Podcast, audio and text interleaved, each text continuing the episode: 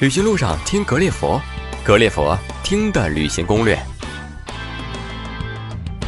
各位好，欢迎大家来到格列佛听的旅行攻略。那么今天呢，我介绍一位我的好哥们儿，他叫邓辉。那他呢，在新加坡的一家航空公司呢工作了十多年了。所以今天呢，我邀请我的好哥们儿给大家聊一聊新加坡旅行的那些事儿。那么听他来说一说，那给大家去新加坡。准备去新加坡的这些人，补充一些旅行路上的一些知识。呃，现在呢，邓辉就在格列佛的线上。那么有请我的哥们儿出场。哎，邓辉。哎，大家好，我是邓辉，呃，来自新加坡航空公司。呃，我在新航工作已经有十六年了。新加坡呢，是我非常熟悉的一个国家。呃，前两天我数了一下我护照上的入境章，现在去新加坡已经去了有四十多次了。所以对这个国家还是蛮熟悉的，啊，我也很高兴能够借助格雷佛这个平台给大家聊一聊新加坡，介绍一下这个我们既熟悉又陌生的一个国家。新加坡这个国家是这样，它一直是有一个一个词来形容它吧，它对外也是宣传自己是一个花园城市国家，呃，从你一下飞机第一感觉就是这样。非常干净，非常整齐，然后遍地都是这种鸟语花香，啊，是一个非常绿色的一个国家。假如我们是初到这个国度的话啊，这个时间紧，任务重，你能不能给我们安排一个行程，让我们大家跟着你的这个行程走就对了，然后既省时间又省精力，应该怎么玩？嗯。其实是这样，就是我们印象当中新加坡呢，就是大家觉得它是一个非常小的一个国家，但是呢，它可能跟在对于我们来说啊，可能还没有北京的一个区大，呃，想象当中很小。但是新加坡旅游局前两年给的一个这个呃口号呢，叫做“非常新加坡三天玩不够”。实际上，你到新加坡这个国家去旅游的时候，你深入的去玩，你就会发现还真是这样，三天玩不够。那么我去过很多次了，呃，对于一些从来没有去过新加坡的朋友来说，我可以给大家一个呃简化的一个路线，就是一个呃三天的基础基础游的路线吧。嗯，首先呢，我觉得要花一天的时间到新加坡最重要的一个小岛叫圣淘沙上去玩。对，这个圣淘沙上呢，呃，有一个很重要的一个景点就是环球影城。那么它是整个东东南亚最大的环球影城，呃，在那个环球影城呢，它是一个很大的一个主题公园，里边有很多的区，包括好莱坞啊，然后呃，变形金刚啊，侏罗纪公园啊，呃，还有这个木乃伊啊，就是那种我们在电影里边能够看到的一些实地的情景，在那边都会出现，啊，所以我觉得在那里边要玩的话。是可以花上一整天的时间的。呃，同时呢，在环球影城的旁边呢，还有一个就是东南亚最大的水水族馆。那水族馆里边可以看到像鲸鱼啊啊各种各样的水里海底的世界的动物啊什么的，非常好，小朋友们也会非常喜欢。除此之外呢，在圣淘沙这个岛上，还有其他的一些就是景点，啊，我觉得在那里边玩一整天是一点问题都没有的，所以这是我第一天的推荐，就是去环球影城和圣淘沙玩一天。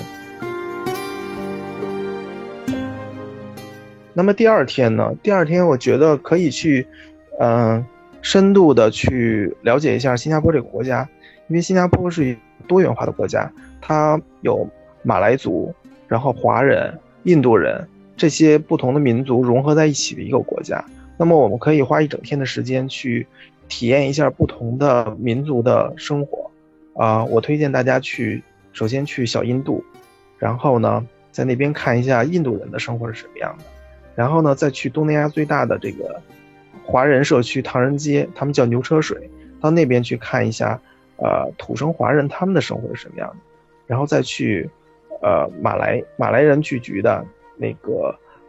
Bugis 叫五级市区，到那边去看一下。可以尝一下当地人的这种美食。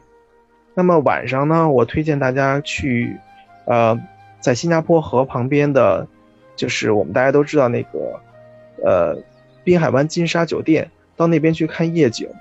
可以从新加坡河坐一艘新加坡河的游船，从游船上一直坐到新加坡的河入海口，然后看整个新加坡的城市的夜景，还有滨海湾的夜景，非常非常的美。我们最知道、最著名的新加坡的地标鱼尾狮，也就是在新加坡河入海的那个地方。这是第二天。那么第三天呢？我推荐大家去。呃，新加坡的动物园，它的动物园分为有两两个区，一个是日间动物园，一个是夜间动物园。那么，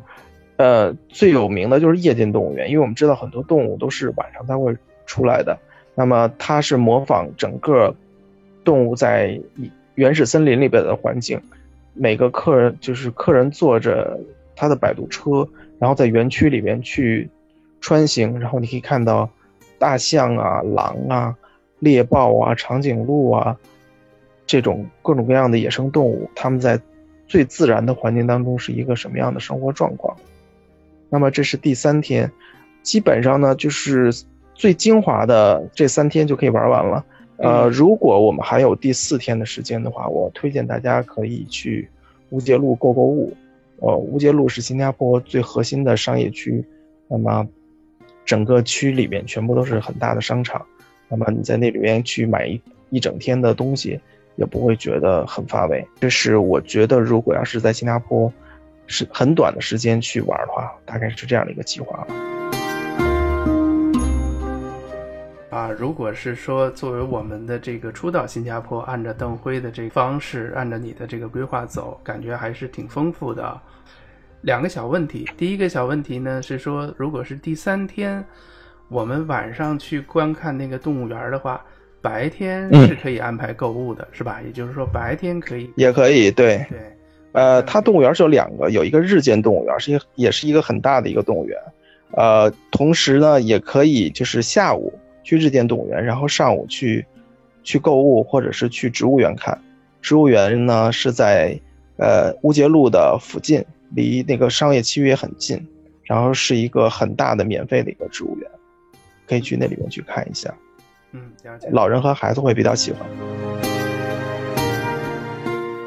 我再问问，如果是我们这个三天玩下来，如果还想有更深度的了解新加坡的话，可能会去哪儿呢？如果要是再安排第四天的话呢，我觉得在新加坡河那边可以专门划出一天的时间去玩。我们都知道，新加坡有一个特别有名的地标性的建筑，就是我刚才提到的滨海湾的那个金沙酒店。那金沙酒店的楼顶上是有一个世界上最高的空中花园，还有空中花园里面的无边的游泳池。那么可以上到上面去看一下，呃，这个无边游泳池是一个什么样的样子，然后可以体验一下在无边游泳池里边游泳的这种，呃，不一样的感受。然后站在屋顶呢，可以俯瞰整个的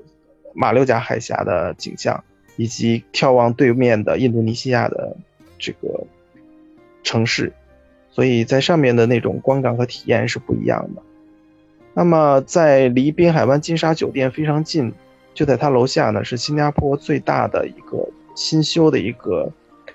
新加坡植物园，就是是它是有两个室内的。那种，呃，温室温室大棚，在那里边有不同的季节的植物，全世界各地的植物在里边。然后，呃，大家看完《阿凡达》之后呢，肯定是对《阿凡达》里边的那种树很有印印象非常深刻的。那滨海湾的植物园里面又建了很多这种巨大的树，然后在树和树之间建了走廊，方便游客在上面走来走去，去俯瞰整个这个滨海湾植物园的全景。如果要是有时间的话，在那边会可以度过一个非常愉快的一天，这是我给大家的第四天的建议吧。如果如果第一次去新加坡的话，就是去这些地方就已经够了，四天时间。